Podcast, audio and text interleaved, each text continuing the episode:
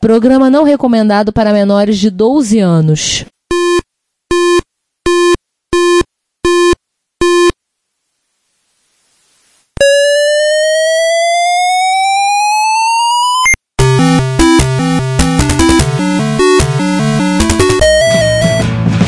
We bought it to help with your homework.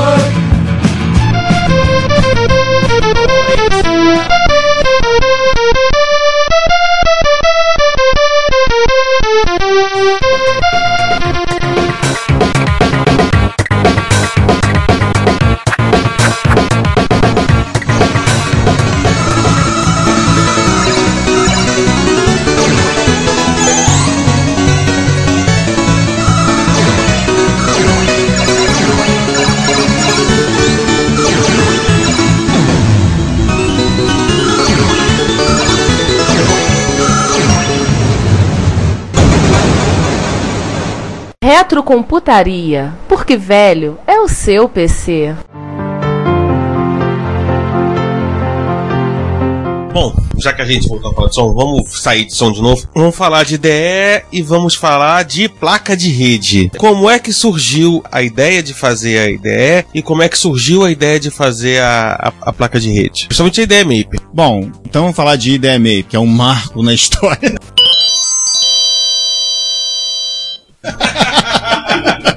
Não, é piada, mas a gente brinca, mas assim, porra, eu falo pra mim a ideia Maper é fantástica. Eu não tenho que botar memória em micro nenhum. Eu espeto a ideia Maper num Cássio com 16K, Cássiozinho pequenininho, fica lá, boto no Cássio, boto no meu Canon, pequenininho, V8, e roda o do boot em DOS 2 e roda DOS 2 com diretório no MSX1 no tempo do Ronca. E funciona lindamente. Bom, ah, vamos lá. Surgiu da, da seguinte maneira. Eu montei, eu peguei uma ideia Sunrise, né? E debuguei aquilo ali, descobri como que funcionava, eu peguei a literatura dela e tá tudo bem. Mas eu não conseguia rodar em MSX1. Para poder fazer em MSX1 tinha que fazer um voodoo do caramba, aí tinha que, nego falava que tinha que botar cartão de 80 colunas, e, e tinha que ter expansor de slot, e eu falei, ah, não é preciso não, caramba. Aí tinha que, para formatar tinha que ter, olha só, vamos lá, expansor de slot, memory maper cartucho, a IDE, ainda tinha que trocar BIOS da máquina. Olha que, ah, isso, isso pra mim, não, tem alguma coisa errada aí. Eu falei, Fica parecendo quase uma venda casada, né? Bom, aí falei assim, não, não, eu peguei uma vez uma aqui, uma IDE, um comum, botei o expansor de slot, e botei a Memory Maper e botei na MSX1, funcionou. Falei, então, funciona, só tem que ter a Maper. Então teria que ter uma IDE com Maper para poder rodar em MSX1. Aí ficou, e como vai, é, vai formatar, né, isso? Eu peguei aquele bendito programa que, que nego pegava e que tinha que botar cartão de 80 colunas, eu que não sou programador, é claro que demorei uma semana, 15 dias, porque peguei aquele programa e debuguei ele, fui lá e transformei aquele negócio em 40 colunas. Acabou os problemas. Entendeu? Então aí com isso, um MSX1 pode rodar os seus joguinhos, os seus programinhas com DOS 2, tem a Maper. É só que, uma, voltando uma coisa interessante, a Maper no MSX1 ela não é inicializada. No MSX2, quando você vai lá nos primeiros passos da, da, da BIOS, ele seta as páginas, né? Os registros da, da Maper. E isso o MSX1 não faz. Por isso que o nego falava que tinha que trocar BIOS de MSX1, blá, blá, blá, blá, blá, blá, blá. Ah, poxa, isso não tem nada a ver. O que que eu fiz? Dentro de um FPGA, na verdade é um CPLD, mas é, tanto faz,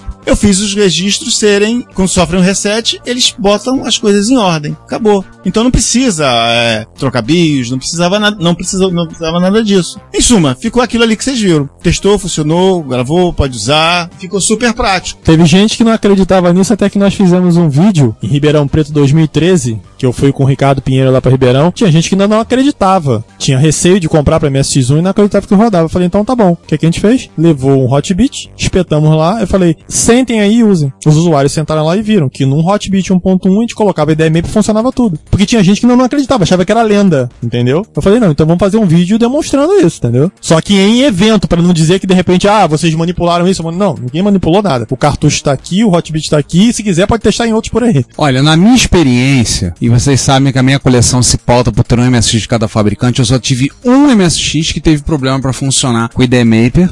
a princípio um MSX, que é um dos meus Yamaha. Mas como eu tenho duas IDMAP, uma IDMAP dá problema, na outra funciona bem. Então eu falei, beleza, então só usa essa outra aqui nele. Tem um Yamaha que deu, dá crise com uma das IDMAP. Naquela IDMAP ele não detecta a RAM dela. Com a outra IDMAP ele funciona perfeitamente bem. Então beleza, eu só uso a outra nele. Então assim, e eu tenho um, praticamente um MSX de cada fabricante. Tudo bem, Toshiba tem dois, Yamaha no momento tem três, mas um vai embora. Não, não vamos levar isso ao caso. Beijo, mozinho, beijo, tá? 25 MSX, tá bom?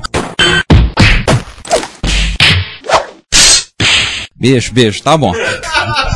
Mas assim, o que eu gosto da ideia Maper, e aí eu sou garoto propaganda, falo sempre bem, porque, porra, pego o MSX1, comprei, vou lá, espeto a ideia Maper com dois CFs, cada um 4 GB, e funciona lindamente. Eu rodo os programas, rodo as ferramentas que eu quero, futuco, vai lá. 40 colunas, paciência, 40 colunas, MSX1 funciona Ah, direitinho. eu esqueci de dizer, porque também tem MSX2 que não tem Maper. Sim, sim, sim. Que- Não, esse meu Yamaha tem. Tem 128K de Maper. Uma das ideias Maper não detecta. Na outra detecta. Eu falei, então tudo bem, não vou nem esquentar a cabeça, vou nem falar com o pessoal da Tecnobyte sobre isso. Não precisa nem falar. Na outra funciona, eu só uso a outra nele. Pronto. Não vou morrer por causa disso. Vamos ser franco. Padrão, compatibilidade, mas é uma coxa de retalhos. Às vezes, cara, é só um capacitorzinho lá, lá dentro que tá meio. Tu troca aquele capacitor que o micro funciona com ela. Coisa assim bobinha. Enfim, até vamos voltar a essa questão do consertado, mas primeiro vamos falar um pouco sobre a placa de rede. Como é que surgiu a ideia de fazer uma placa de rede que é um negócio que, assim, tá completamente fora, talvez, pelo menos pra mim, do que eu, assim, considero que não basta a parte de som. Beleza, fazer IDE, tal. De repente, rede. De onde é que surgiu? Bom, isso, isso, surgiu. Agora esqueci o nome do cara, do, do rapaz. Ele entrou em contato comigo via MSN.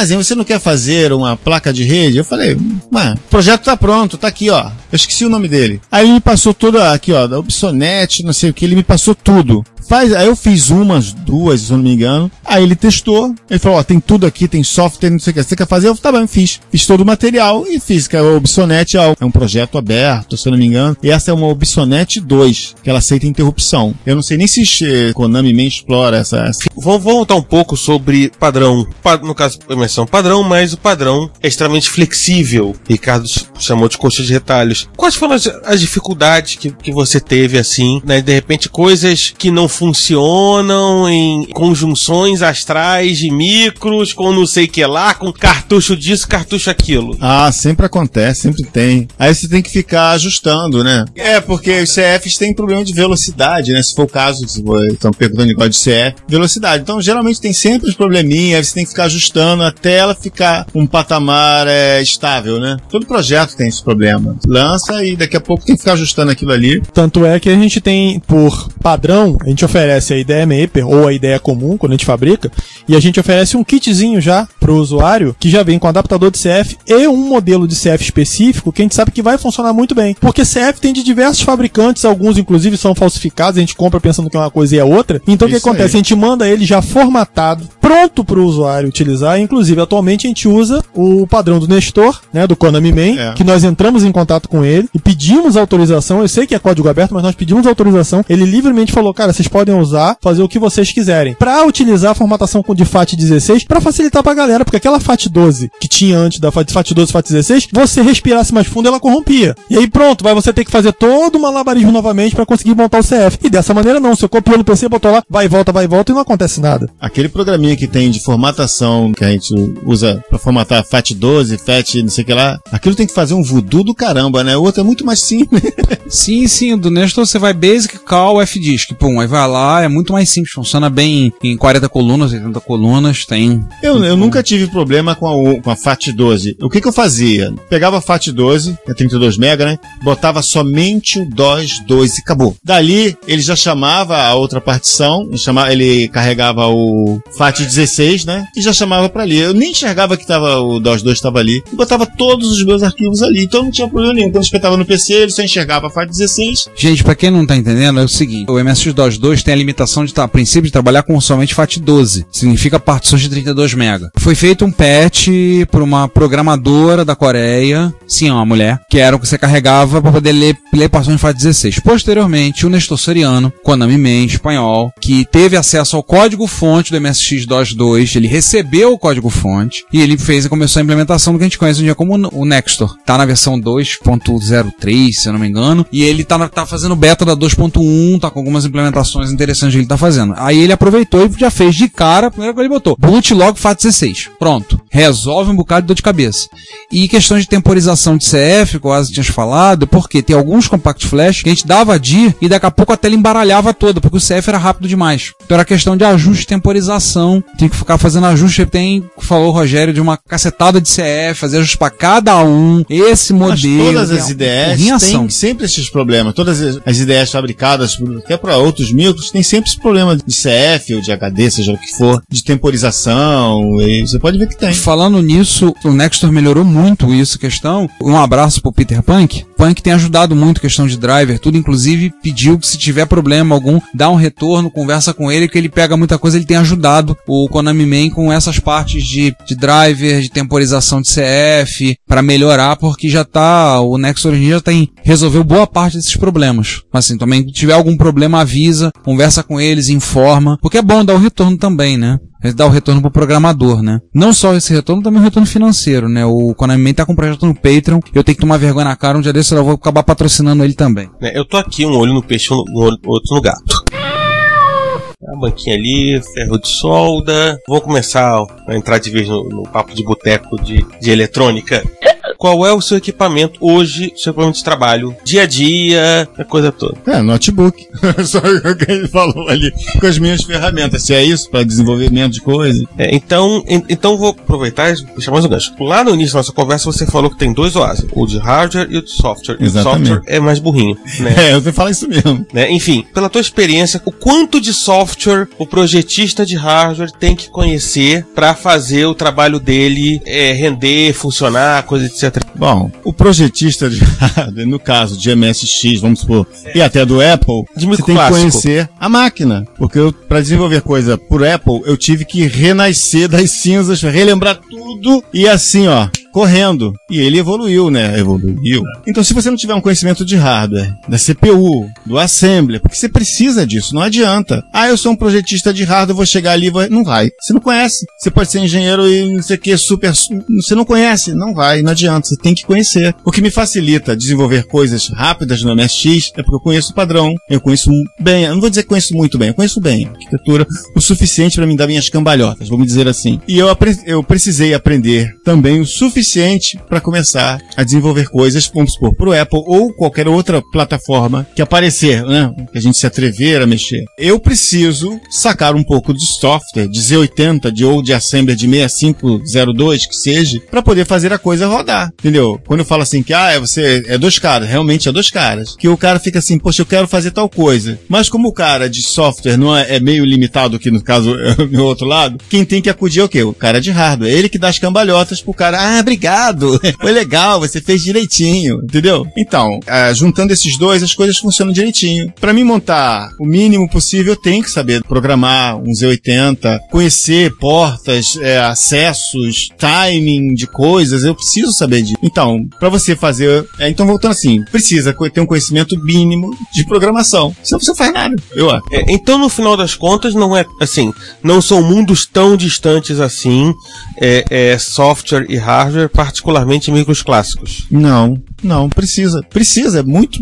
Poxa, é a mesma coisa que você usar programação de alto nível e baixo nível, né? Você consegue muito mais coisas indo escrafo... É, como é que é? Como é que é o termo que se usa? É escovar bytes, né? Escovar bits, escovar bytes, não é isso? É você ir direto na essência da coisa. É acessar as portas, os registros diretos do- dos VDPs, do, do PSG, do FM, do OPL4. Existe alguma outra máquina clássica que te atrai tanto ao ponto de você querer estudar a fundo ela? Ou máquinas clássicas no plural? Existe mais alguma assim? Você olha assim pô, que máquina bacana, assim, estudar ela no futuro. Olha, se estudar uma máquina, não. É interessante você estudar outros hardware, entendeu? Porque você amplia seus conhecimentos. Você vê as coisas de um ângulo, de outro prisma. Tem coisas que é legal em uma máquina, que você poderia aproveitar aquilo. Mesmo, por exemplo, no Apple, que é uma arquitetura diferente, mas tem coisas, mesmo ele tem o seu charme, entendeu? Então a gente falar assim, ah, eu não vou quero aprender, é, mas é muito legal você aprender outros hardware.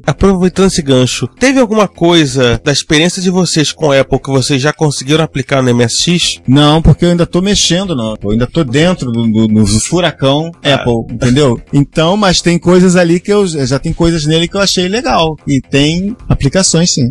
Na verdade, não seria aplicação, seria o amadurecimento, técnicas de hardware. Porque afinal de contas, né, cada um tem uma paixão. Eu acho que isso é uma coisa que a gente pensa muito no respeito a todas as plataformas, no sentido de que uma pessoa que pode ter começado muito antes de nós, começamos com o MSX, ele já usava a Apple lá atrás. Então essa é a paixão dele, porque aí no caso não é uma máquina que seja melhor que a outra, mas sim a máquina que fez com que a pessoa começasse a, a- a mexer com informática. Ô, assim, que- já que o assunto aqui agora é Apple, o que você achou do Apple 2GS? Tu chegou a, a mexer nele um pouquinho? o que você tem a dizer eu tô sobre ele? mais dentro de, de Apple 2 E e 2 Plus. Tô mais dentro desse. Eu, nós temos aqui um GS, mas eu ainda não cheguei nele. Ainda tô na esfera Apple 2, 2 Plus e o 2E, que é o GS já é uma arquitetura mais moderna, mais avançada, entendeu? Mas eu chego lá.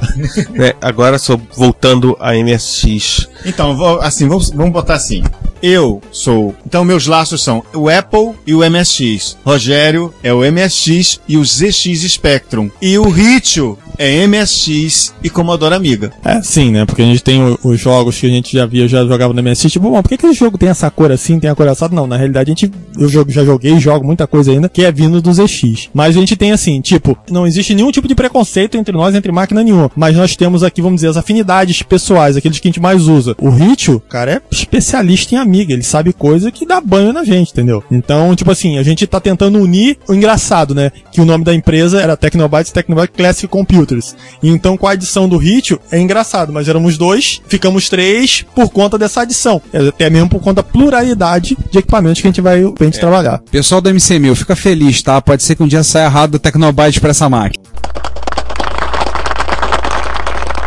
Um abraço pro Giovanni.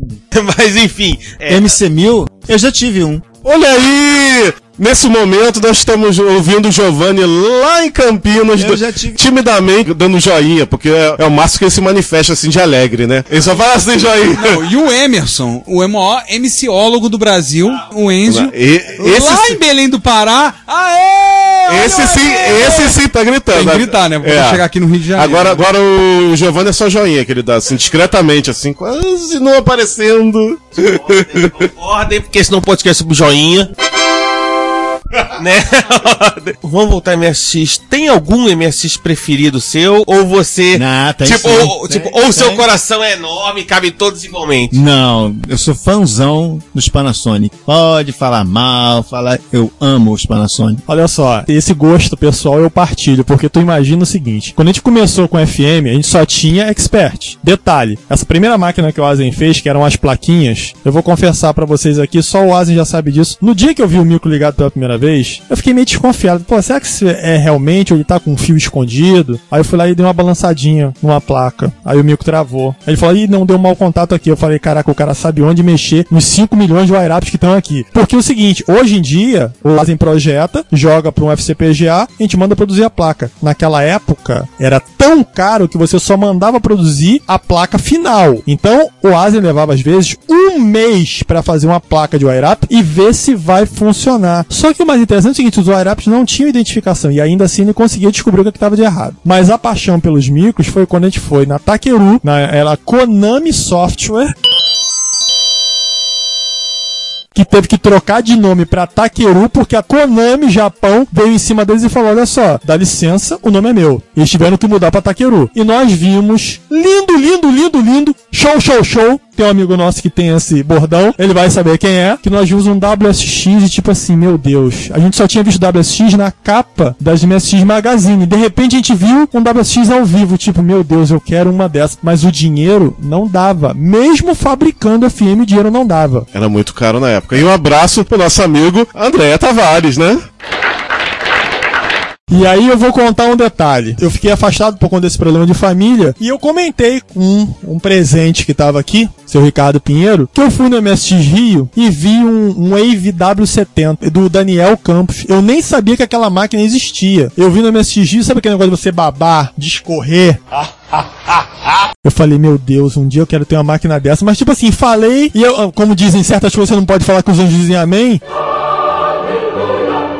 No caso, foi meu amigo Ricardo que falou amém. Um dia ele me chama na casa dele. Rogério, vem aqui em casa que eu trouxe um negócio pra você. Eu falei, ah, eu não pedi encomenda nenhuma, não pedi nada, que não sei o quê. Eu falei que queria me dar de presente de aniversário. Um MSX importado. Quando chegou lá, me dá uma, uma caixa de papelão, nota mental, escrito Yamato, Transportes Yamato.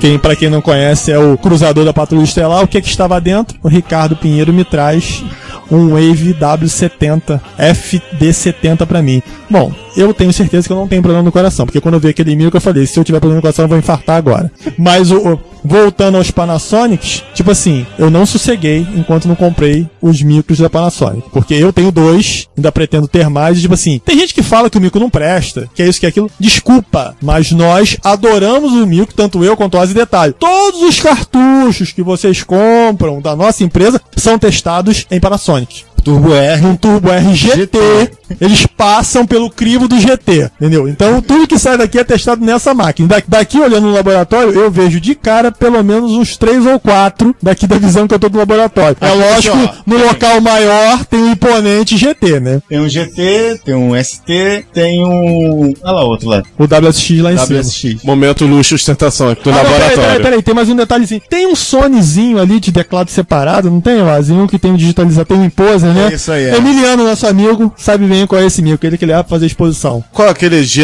tal de G900, né? É, cara, é. é. Aquele micro baratíssimo. É, na realidade, esse micro é de um amigo nosso que ele lamenta até hoje ter vendido pro Asa, né? Jovo... Um abraço, Giovanni. Abraço, Ah, o Giovanni. VS1 foi feito em cima dele. Tá vendo? Você vendeu pra uma causa nobre, Giovanni. Teve um bom motivo. Porque isso também é aquela coisa, ah, mas o que não. Mas o que é que te atraiu nos Panasonic? É o que? A simplicidade? É o. Ah, beleza, eu acho lindo. Simplesmente lindo. Acabou.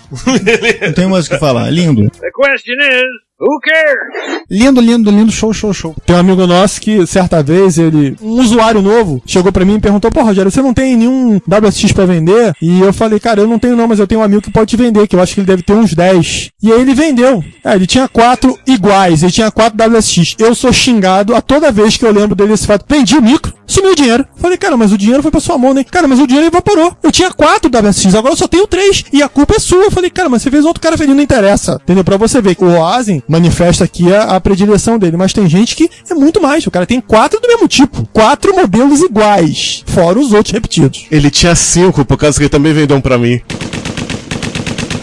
Seremos Ah, agora, agora tem dois? Ah, tá. É. Ricardo falou. Então ele vendeu dois. Ele só tem um igual ao outro. Isso não contando que ele também tem FX, WX, É, Turbo R, GT. Segundo ele, na verdade, eles não são exatamente iguais. Sim. Tem diferença de versão de placa. Acho que tem três versões de placa do WSX. Ah, tem um com VDP branco. Ah, é alguma coisa assim, entendeu? Aí Isso. Ele fala que essa faz a diferença toda, né? Então, César, comentários. Cara, é VDP branco. Gente, qual a necessidade disso? isso é pra vocês verem até que ponto vai as loucuras da, da criatura, né? Acho que seria legal comentar um pouquinho sobre a ideia de vocês, a Classic IDE de Apple II. Como é que foi? Como é que tem... É, é, o que, que assim- ela tem diferente pra CFFA 3000? O que, que vocês colocaram a mais? Porque, poxa, convenhamos, chegou um dia ah, fazendo uma pesquisa pra pra Reto Computaria, encontramos, entramos no A2 Central, tá lá na primeira página do A2 Central, pagando Tecnobytes. Eu olhei, pô, com esses caras.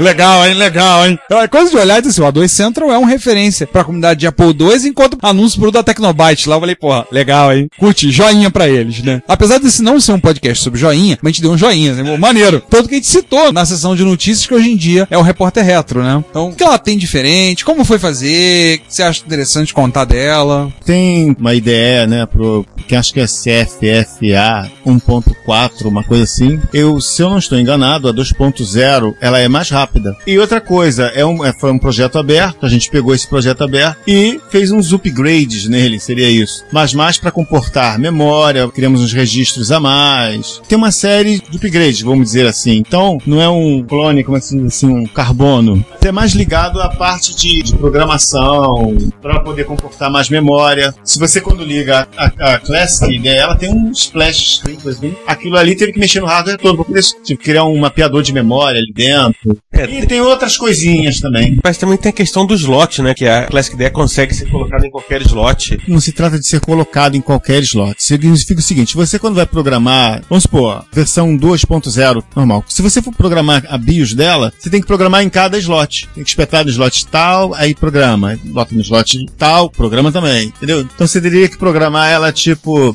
sete vezes.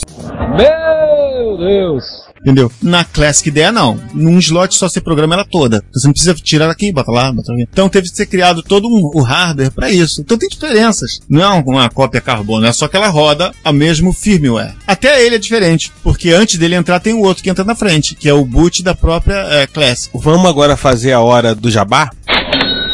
Onde hoje, assim, ah, eu quero comprar um produto da Tecnobytes. Onde eu compro? Você tem duas maneiras de comprar. Você pode comprar diretamente pelo site da Tecnobytes, www.tecnobytes.com.br, onde nós temos nossa loja virtual. Você também pode comprar no blog internacional, que é o www.tecnobytescc.blogspot.com. E além de você entrar no Facebook, você tem a nossa fanpage da Tecnobytes, onde a gente sempre coloca todas as novidades, tudo que a gente está fazendo, a gente está implementando e está para lançar. A gente sempre lança as listas de discussão, as listas de compra e aviso de produtos novos disponíveis, entendeu? E vocês já venderam para quantos países? Já conseguiram fechar o tabuleiro de War? Ou ainda falta algum Olha, cara, eu posso te dizer uma coisa: o único continente, se eu não estou enganado, que nós não estamos presentes é no continente africano. Porque no resto do planeta nós já estamos representados. Nós temos produtos. Eu vou enumerar nas Américas. A gente tem no Canadá, nos Estados Unidos, no Brasil, na Europa. Se eu esquecer de algum, depois eu, eu- eu comento. Espanha, Dinamarca, Suécia, Holanda, Suíça, Itália. Agora, tem alguns locais um tanto quanto incomuns, né? Coreia, tem um paizinho bem diferente que a gente já vendeu uma ideia maker pro Cazaquistão. E a nossa maior vitória, nós temos nossos produtos representados no país sede do MSX. Nós temos produtos no Japão. Não só em Tóquio, mas em cidades que a gente nem sabia que existia. Porque na realidade. Hã?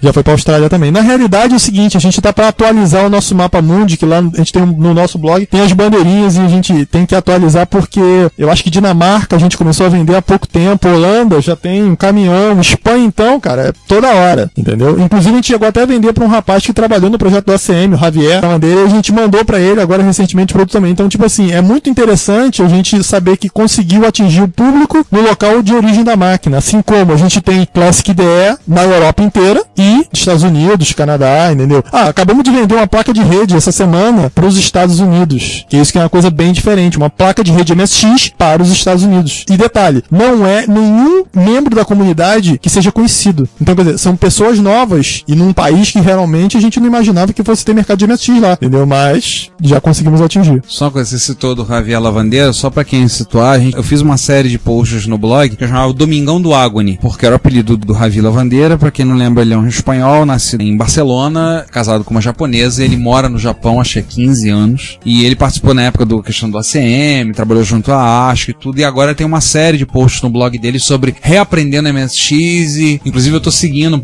eu tava comentando antes em off, que eu tô seguindo pra ver coisas sobre programação, dicas sobre programação, voltar a programar no MSX, tudo. O material dele é de excelente qualidade, que tá lá no blog dele. É muito legal saber que o Agony comprou uma placa de rede. É, e sim também, né? Com relação à Europa, a gente veio com a V9990 da Europa pra cá e ninguém conseguiu ligar. E agora a gente vende de volta pra Europa inteira a Power Graph com os aditivos, né? Que a gente tem os diferenciais, né? Que são as implementações novas que o nosso projetista aqui colocou, que é saída de vídeo em, em S-vídeo, saída de vídeo composto. Na realidade, você pode ligar dois monitores no MSX ao mesmo tempo. Um pela sua saída normal e a outra pela Power Graph. Tem saída RGB 15 kHz, tem a saída de S-Vídeo, tem saída de vídeo composto. Assim como também, quando foi implementado o, o Shockwave, tem, além de saída estéreo no mesmo padrão que foi feito do FM, onde a saída de áudio foi toda reformulada, a gente tem saída nos dois canais RCA e com 1 mega de memória. É, eu usei um DAC diferente. Eu estive com uma Moon Sound na mão e achei ela um pouco ruidosa, porque ela pegava o ruído do micro. Não achava o DAC da Yamaha muito bom. Deixa eu só complementar uma rapidinha. É, o Rogério me lembrou. Tinha uma viagem que eu fiz à Europa com a minha esposa em junho de 2014. Eu conversei com o pessoal da Holanda, tive contato com o pessoal de MSX da Holanda. Já contei essa história pra alguns, né? Tiramos foto, batemos papo, fofocamos, não sei o quê. Não na Holanda, mas na França. Porque ele também tava viajando, tava a passeio. E foi engraçadíssimo chegar a pegar três mid-pack debaixo da Torre Eiffel, né? No meio da noite, tudo escuro ir lá pegar, vai bater papo com o Sander Van Nunen, que é do Supersonics. Aí eu comentei da Tecnobyte tudo. Pô, os produtos da Tecnobyte são muito bons, cara. Muito legal. Pô, manda um abraço pra eles. Aí eu brinquei, falei que estão fazendo. Ele até falou, ele me falou na época que ele tinha um projeto, uma coisa relacionada a PSG, tudo não tava falando. Ele falou assim: tem outras coisas, mas eu não posso revelar, né? Sabe como é que é? A Tecnobytes é concorrente, é amigo deles, né? Mas foi muito legal ouvir ele elogiando o trabalho, elogiando o material. Pô, esse é muito bom o material deles, eu vi, muito legal. Toda vez que a gente fala de, de assim, um sinônimo de Tecnobytes acaba sendo a qualidade dos produtos. Como é que vocês mantêm a qualidade dos produtos da Tecnobytes? Os produtos da Tecnobytes são sempre muito bem acabados, sempre muito bem feitos. Como é que vocês mantêm essa qualidade? A gente tenta ser o mais profissional possível. A gente procura atender o cliente o melhor possível. A gente dá sempre o melhor da gente. Seria isso, né? Dizer que vocês têm zero reclamações, não reclame aqui. Olha, o que acontece é o seguinte: aquele papo de que o cliente sempre tem razão, esse é o lema da nossa empresa. Então, na realidade, uma coisa que eu falo com os meus amigos mais chegados: se você compra uma placa para qualquer computador atual, isso é uma placa de consumo. Quando você compra um hardware para o micro clássico, aquilo é o seu lazer, aquilo é o seu hobby. Então, para nós, isso é muito mais sério, porque o nosso cliente vai estar utilizando o nosso produto no seu momento de lazer. Vai ser quando ele vai tentar se desestressar da vida dele, ele vai esquecer a vida dele aqui fora. Então, a gente tem que entregar sempre o melhor possível. O cara tem que ter prazer quando ele compra um produto nosso, sabendo que quando ele ligar, ele vai ter sempre o melhor produto possível. E detalhe, se ele tiver problema, não faz diferença se ele comprou há um mês, há seis meses, há dois anos. Ele sempre vai ter o nosso respaldo. Porque já teve clientes que compraram produtos conosco há quatro, cinco anos atrás e deu defeito. Ele mandou pra gente e nós fizemos o conserto e mandamos de volta. Não mandamos o cara comprar um novo. Não interessa se ele comprar há quatro anos. Quando um cliente compra alguma coisa e acontece algum problema, a gente tem que resolver aquele problema. Não pode ficar pendente. Porque confiabilidade, confiança você adquire. Você não impõe nada a ninguém. Entendeu? Então a gente luta para ser uma empresa confiável. Entendeu? Pra, se você ficar tranquilo, deu um problema, eles vão resolver. Deu alguma coisa, a Tecnobyte resolve. Então a gente eu nunca deixou de atender. Então. Asen e Rogério, eu posso dizer que a Tecnobytes vai completar 25 anos ano que vem. Eu fiz essa conta, coisa maluca, né? Mas enfim, 25 anos ano que vem. Boa parte, essa preocupação, essa quase obsessão de vocês com a qualidade. Sim, sim. É, na realidade, a nossa diretriz principal é qualidade e confiabilidade acima de tudo. Por que, que a gente é assim tão fanático por qualidade se é? A gente lutou muito para que o mundo, vamos dizer assim, né, confiasse na gente. Porque o brasileiro lá fora tinha uma má fama de que enrolão, não tinham coragem ou confiança de comprar, né? Então, essa era o nosso, como se fosse um fantasma, né? E a gente lutou contra isso. Não. Então, a gente, essa é, como dizer, é uma preocupação da gente com qualidade, tirar esse estigma de que brasileiro é lambão, de que brasileiro é enrolão, que isso pesou no começo com a gente. Eles foram tímidos, mas agora confiam plenamente. Parece, é, nós estamos num patamar que nós conquistamos, né? Nós corremos atrás, produzindo uma coisa com qualidade, é honestidade, credibilidade, respeito ao cliente. Temos um pronto atendimento. Ficamos muito preocupados quando não conseguimos resolver de imediato. Temos que tomar um jeito, temos que resolver. Queimou alguma coisa? Manda pra cá que a gente conserta. Ah, não funcionou? Ah, a gente vai dar suporte, manda arquivos. A gente dá um jeito. Pensando com relação à qualidade, tem um pequeno detalhe com relação até uma imagem que foi resgatada, eu acho que eu já comentei aqui antes, sobre o que a mãe do Ricardo guardou, que foi um corte de jornal do Informática Etc. Quando nós lançamos o nosso produto em 1993, saiu no, no caderno de informática dia 8 de março de 93, e tinha lá a capa. Pra vocês terem uma ideia, a pressa foi tanta que a gente não estava acreditando que ia conseguir lançar o produto, que a gente mandou fazer um- uma etiqueta branca com letras azuis de serigrafia. Era um silk screen simples, colocando FM Sound Stereo o símbolozinho do FM, que era pra pessoa identificar que era o símbolo que se uti- utilizava lá fora, entendeu? E detalhe, a nossa preocupação é tanta desde o início que, além, como o Ricardo comentou, que a gente tentou ir na embaixada para conseguir informações para tentar comprar e não conseguimos, depois disso nós tivemos ajuda de um grande amigo nosso chamado Coronel Rogério, que era um maestro, que nos levou até um japonês onde nós traduzimos e quando for lançado uma nova leva do FM Sound Stereo, esse manual vai ser disponibilizado gratuitamente em português. Esse manual seguia na época, junto com a Sound Stereo, com todos os comandos que vinham na BIOS do FM. Então isso começou lá em 93. Então a gente já abriu a empresa assim. Não adianta fazer fazer. Se não for para fazer o melhor, não vamos começar. Aproveitar um gancho. Questão de concerto, qual foi. Melhor, conta aí alguma história bizarra de concerto. Aqueles concertos, aqueles que você olha assim, meu Deus do céu, como é que isso aqui. Como é que eu consegui resolver isso aqui? Pepino, de- você tá falando de quê? Por exemplo, eu, há um tempo atrás, esse espanhol que manda os micros pra cá. É, o Daniel Correia. É um Ele amigo mandou um nosso. Turbo R. Eu acho que qualquer um aquilo é um monstro, né? Consertar ele foi um misto de emoção e, e temor, né? Aquele que dava crise contra Não, ele não funcionava, tava travado. Travado. Ele tava morto. Imagina você pegar uma placa de turbo R na mão, tipo, olha, tá morta. Aí todo mundo fala assim, se queimou um R800, um S1990, e sabe? E ficava girando isso na cabeça. Adiós, amigo. E eu acabei descobrindo o que que tava defeituoso. Um Turbo R também tava em curto. Aí a- os abençoados lá de onde veio tinham mexido em tudo no mico. Tinham arrancado até o S1990 do lugar. Eu falei, meu Deus do céu. E o- aquele curto não aparecia em lugar nenhum. Quer saber de uma coisa? Ah, peraí. Peguei uma fonte de PC, o curto era na linha de 5 volts. Peguei e taquei 5 volts ali, diretamente da fonte do PC. Fez só um brilho.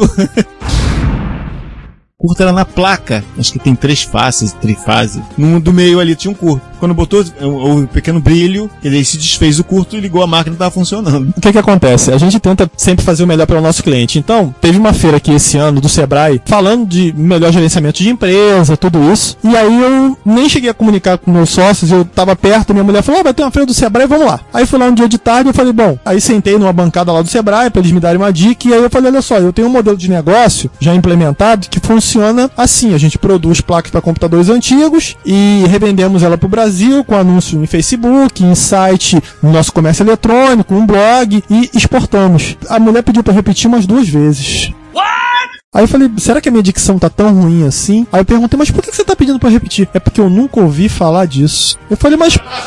Eu falei, mas, mas como assim? Não, mas eu falei, não, olha só, eu tô timidamente aqui querendo pedir um, um auxílio, porque na nossa área técnica a gente faz o melhor, mas na área de gerenciamento a gente quer evoluir cada vez mais. Ela falou, olha só, na realidade, vocês só têm que arranjar uma maneira de comprar os componentes que vocês precisam de uma maneira mais rápida, porque o modelo de negócio de vocês tá pronto. Vocês conseguiram um canal de comunicação com o exterior, vocês têm propaganda pro exterior, vocês conseguem vender pro exterior pra gente que nunca viu vocês e vocês só anunciam nesses meios gratuitos. Falei, é, o mercado de vocês tá montado. Eu não sabia nem que isso existia. Pra você ver o quão obscuro, entendeu? É o mundo do colecionador. Tipo, é coisa de paixão mesmo, entendeu? Ô, Rogério, já, tu já imaginou da Tecnobytes acabar virando um caso de estudo em faculdade? Bom, eu só- de negócio? Eu só vou te dizer uma coisa. O Asen, ele já trabalhava antes. O meu primeiro trabalho foi Youngsoft. Então, tipo assim, esse negócio já começou lá atrás. Meus familiares falavam que era louco. Minha mãe e meu pai eram loucos porque como é que você vai montar uma empresa pra um moleque que não sabe nem quem ele é ainda? Você vai montar um negócio, eu falei, mãe, eu vou viver disso. Então, até o Ricardo uma vez falou comigo que você já foi empreendedor antes de existir o termo. Cara, a gente não sabia o que era, a gente só sabia o seguinte: não queremos trabalhar pra ninguém, mas queremos entregar qualidade do nosso serviço. Então a coisa começou dessa maneira, entendeu? eu sempre falo, quando você já deu palestra lá na escola, Rogério, que eu falei, você foi empreendedor antes de existir o termo e antes de estar na moda. Se o Brasil é um país mais empreendedor do mundo, eu falei, antes de existir a moda do empreendedorismo, vocês já eram. Isso é um diferencial danado. É, na realidade a criatividade do brasileiro é o tipo de coisa que mais nos destaca, entendeu? Haja visto o nosso projetista aqui. E, cara, o mais fantástico é passando por todas as diversidades, né? Plano colo, plano verão, É, é. mudança pro real. Vocês passaram. Yamaha. Yamaha. Vocês passaram muita coisa nesses 25 anos. É, olha, o, Muita o César comentou aqui, sinceramente, eu nu- nunca tinha feito nem conta de, de quanto tempo a gente já tava junto, mas assim, o que a gente já levou pra nossa vida profissional fora da Tecnobytes é exatamente o que a gente aplica, entendeu? Qualidade em primeiro lugar. Então, se você quer realizar alguma coisa, que faça o melhor possível. Se não for pra fazer assim, pra ser mais um, não vai fazer diferença. Não vale a pena.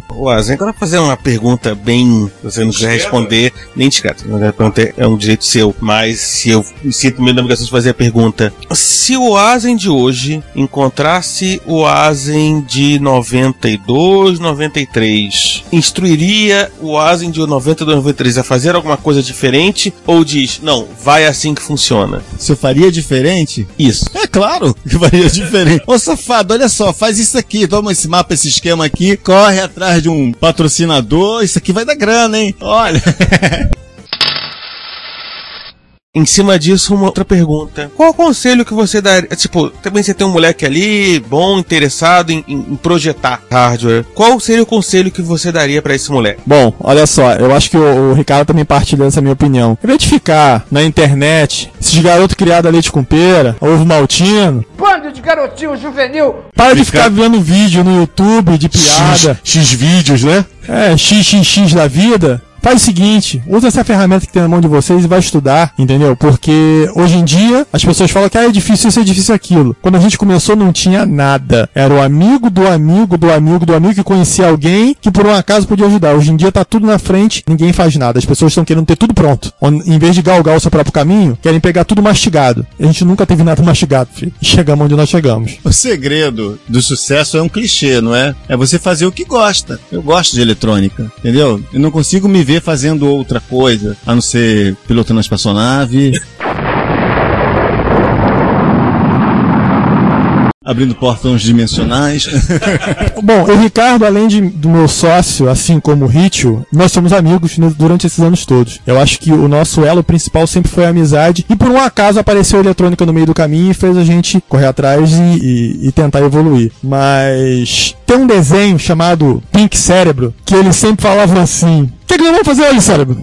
Vamos dominar o mundo. Eu cheguei a brincar uns anos atrás com a Asen dessa história. Só que é o contrário, né? No caso, o cérebro, que é o gordinho, no caso, eu que sou o gordinho daqui. O Asen é o mais magro. Então, o que que acontece? Vamos dominar o mundo, o Asen ficava assim, não sei, não sei. Cara, eu vou te dizer o seguinte, eu tive um hiato na época da Tecnobytes, mas eu vou te dizer, não existe realização profissional maior do que um sonho realizado. E é exatamente isso que o Asen falou. É você fazer aquilo que você gosta. Então, hoje em dia, você vê as correspondências que a gente responde, e por onde a gente manda os produtos e vê que o nosso produto está presente no mundo inteiro, a gente pode dizer assim que é um sonho realizado. Ou seja, vocês já dominaram o mundo. Só falta a África ainda. Vem cá, e depois dos 24 territórios, tem algum exército pra derrotar? Amarelos, vermelhos, Não, a gente só vai impor a nossa língua só, Danilo. Nossa língua e nossa religião, né? Lembrar que o segredo todo é Vladivostok. Ah, vem cá, eu posso dar a minha versão de quando a gente se conheceu, que toda vez você fala a sua. Agora vai ser. Sinta-se à vontade, depois de 25 anos, pode falar! A minha versão é a seguinte: o amigo meu, que também trabalhava com arcade, ele tinha um MSX2 Philips. Eu vi aqueles joguinhos eu fiquei fanático. Ah, nossa, que maneiro, fantástico, incrível. E eu tinha um MSX1 Expert. Já tava enjoado de jogar aqueles joguinhos de sempre, entendeu? Aí ele falou assim pra mim: se você é, expandir a memória desse micro, que ele tinha 128, ele não conseguia rodar jogos de 512, uma coisa assim, eu te dou isso aqui. Pá! Aí jogou em cima da mesa assim, nada mais, nada menos do que a Bíblia do MSX2. Eu comecei a ler e comecei a perceber o que, que faltava no meu MSX1 para se transformar no 2.0. Eu tinha em mãos uma VDP, né, naquele cartuchinho O cartucho de 80 colunas já Da era Sharp. da o da Sharp. Da já Sharp. tinha um VDP de MSX2 Isso nele, aí. né? Aí eu comecei a ler, ler isso. aqui. Aí eu gravei várias memórias e o micro nunca que inicializava e nunca. Aí eu falei, falta relógio. É claro que eu não tinha chip de relógio, eu tive que fazer um simulador de relógio. Aí faltava expansor de slot. Eu tive que fazer um expansor de slot. Eu precisava da memória. Eu tinha a memória do micro europeu. Não funcionou. Aí um belo dia eu tava andando em Nova Iguaçu. Aí tinha assim, aqui tem uma soft house, não sei o que que foi. Aí eu cheguei lá, dei de cara com um cara de dois metros de altura, que por acaso era o Rogério. Eu cheguei pra ele e falei assim: Posso sugar a sua ROM? O quê? Eu posso sugar a sua ROM? Eu estou fazendo o MSX 2.0. Aí você imagina, o cara dentro na tua loja, posso sugar a sua ROM, você fica assim, peraí, que parada é essa? O cara vai sugar o quê? Como é que é você, isso? andava, você andava com um cartuchinho do Mega Sena no bolso? Mega Assembler. Pra cima e pra baixo? Eu fui lá com o cartucho do Mega Assembler E a má intenção de sugar a ROM. e fui lá e tinha um micro da DDX, um 2.0 da DDX, não era? Era DDX. Espertei o cartucho lá e ele, cara do meu lado olhando. e ele em pé do meu lado olhando, assim, o que, que esse cara tá fazendo? Não, porque olha só, a, a Young só ficava no 12 andar. Se ele ousasse tirar uma chave de fenda, ele voava. Entendeu? Era nesse naipe. Tipo, porque nós tínhamos uma, uma antessala, onde tinha um sofazinho onde as pessoas eram atendidas, tínhamos uma divisória e onde ficavam os micros, entendeu? Então o que que acontece? Ninguém tinha acesso àquilo ali. Eu já deixei o cara entrar. Ele já sentou e espetou o Mega Samba. Aí você fica igual um cão raivoso lá. Tipo, o que que esse cara vai fazer? Aí eu fui lá, peguei todas as ROMs, né? A ROM, sub-ROM e gravei. E sumi, como ele mesmo diz.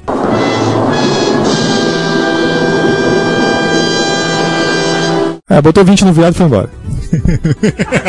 Pô, mas 20 no viado tá de sacanagem comigo, né? Edita isso aí.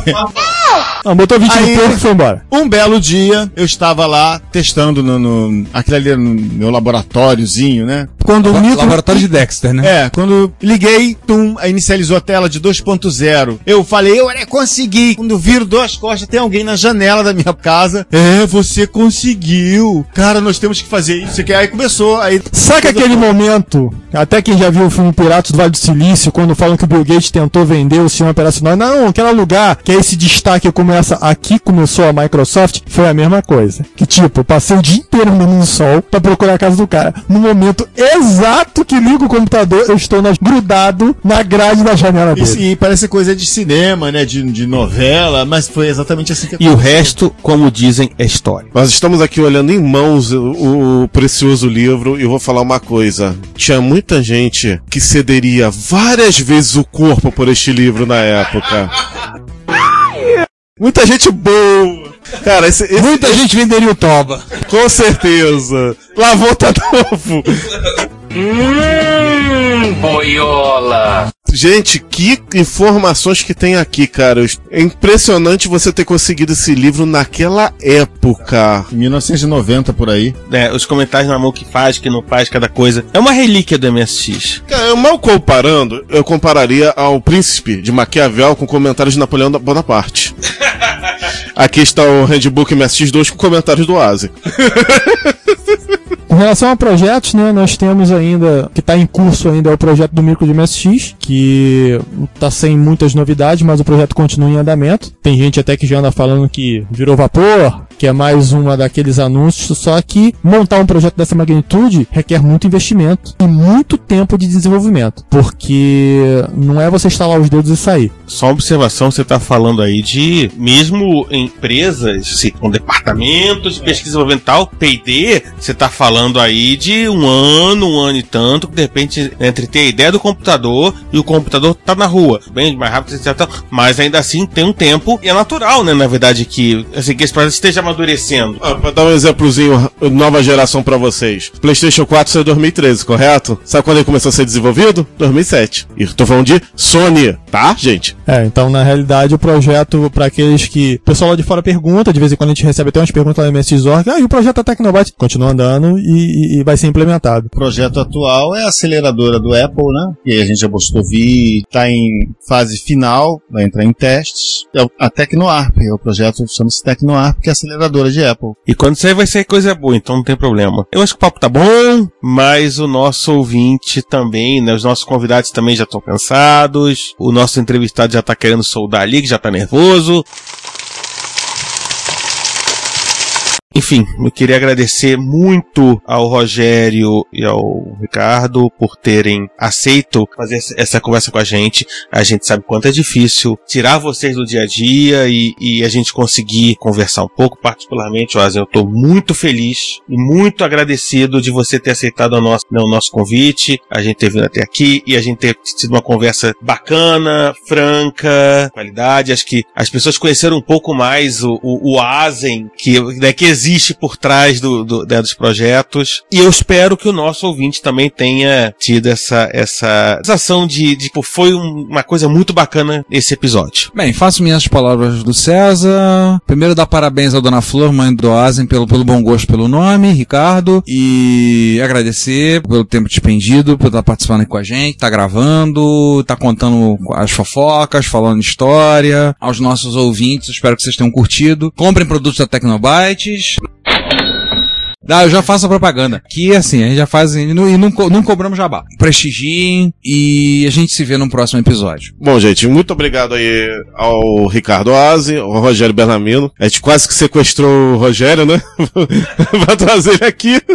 Obrigado aí pela atenção de vocês, tá, ter aberto a casa pra gente chegar e fazer um monte de perguntas, ter aberto segredos, aberto curiosidades, coisa que a gente não sabia, coisa que inédita. Tem muita coisa legal, muita na história de vocês. Uma história de sucesso, gente. Uma história totalmente de sucesso, porque são 25 anos produzindo material pra micros cascos. Cara, isso é coisa pra caramba. Tem muita empresa mainstream que não tem 25 anos, já foi embora há muito tempo. Então, gente, mais uma vez, muito obrigado. História de sucesso, história de sucesso brasileira, história de sucesso carioca, história de sucesso da Baixada. Não é simplesmente uma história de sucesso que a gente tá falando. Fluminense, né, que o pessoal fala. Bom, eu queria agradecer a oportunidade de a gente poder falar um pouquinho sobre a nossa empresa. Só lamentamos o nosso outro sócio, infelizmente, por questões de trabalho não pôde estar presente. O Mauro, que todo mundo conhece como Ritio. Um abraço pro Hit. E assim, eu e o Asen, colocando entre aspas aqui, somos filhos da Baixada, nascidos em Belfor Roxo. Quando você vê lá Eu B. não. ponto roxo, bom, como não? Como não? Eu, assu eu assumo sim, porque eu fico imaginando os gringos lá fora quando vê A. ponto branca, B. ponto roxo. Os caras devem pensar, o que que é isso? É, meu filho, teu produto que vai pra Europa, bonitinho, de- vem de areia branca, Belford roxo. White Sand e Purple Bilford. Por aí. Mas então agradecer a oportunidade, porque nosso tempo realmente é muito escasso, porque a gente tem uma jornada dupla, né? Que são nas nossas vidas profissionais normais e ainda tocar a Tecnobyte. Agradeço demais o convite de vocês. A empresa tá aí e a gente sempre vai manter o nível de qualidade lá em cima, porque se não for fazer assim, a gente não vai fazer. Bom, eu quero falar com o Ricardo que o nome Ricardo não foi Dona Flor quem deu, foi o senhor Miguel, que é o meu pai. Porque Muito bom gosto minha dele. mãe ia ser Maurício. ah, eu também quero aproveitar e falar também do Ritio, que o Ritio, quando entrou na Tecnobytes, ele deu uma repaginada na Tecnobytes. Ele internacionalizou a Tecnobytes, entendeu? Foi ele que fez essa magia. Então, ele, na casa, não está aqui, mas está em espírito.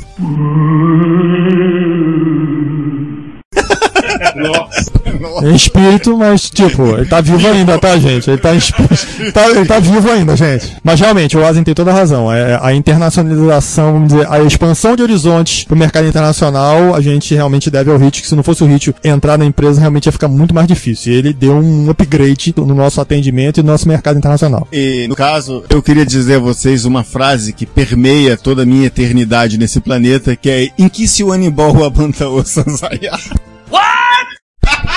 Só os fortes entenderão. Se existe algum alienígena aí, ele entendeu tudo. Então é isso, a gente volta no próximo episódio. É, Rogério, aquele protótipo que a gente pediu pra gerar a pauta do episódio, a gente a gente vai conseguir fazer ele rodar agora ou não? Bom, se não explodir, né?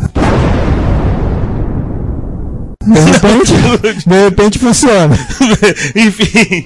Gente, fomos. Timex Sinclair 1000, 50 reais. Commodore 64, 400 reais. Turbo R, 1.800 reais. Retrocomputaria, não tem preço. Se você quer enviar um comentário, crítica construtiva, elogio ou colaborar com as erratas deste episódio, não hesite, faça. Você pode falar conosco através do Twitter, no usuário arroba retrocomputaria, pelo e-mail retrocomputaria.gmail.com ou colocando comentários no post desse episódio em www.retrocomputaria.com.br. Lembre-se sempre do que dizemos. Seu comentário é o nosso salário. Muito obrigado e nos vemos no próximo podcast.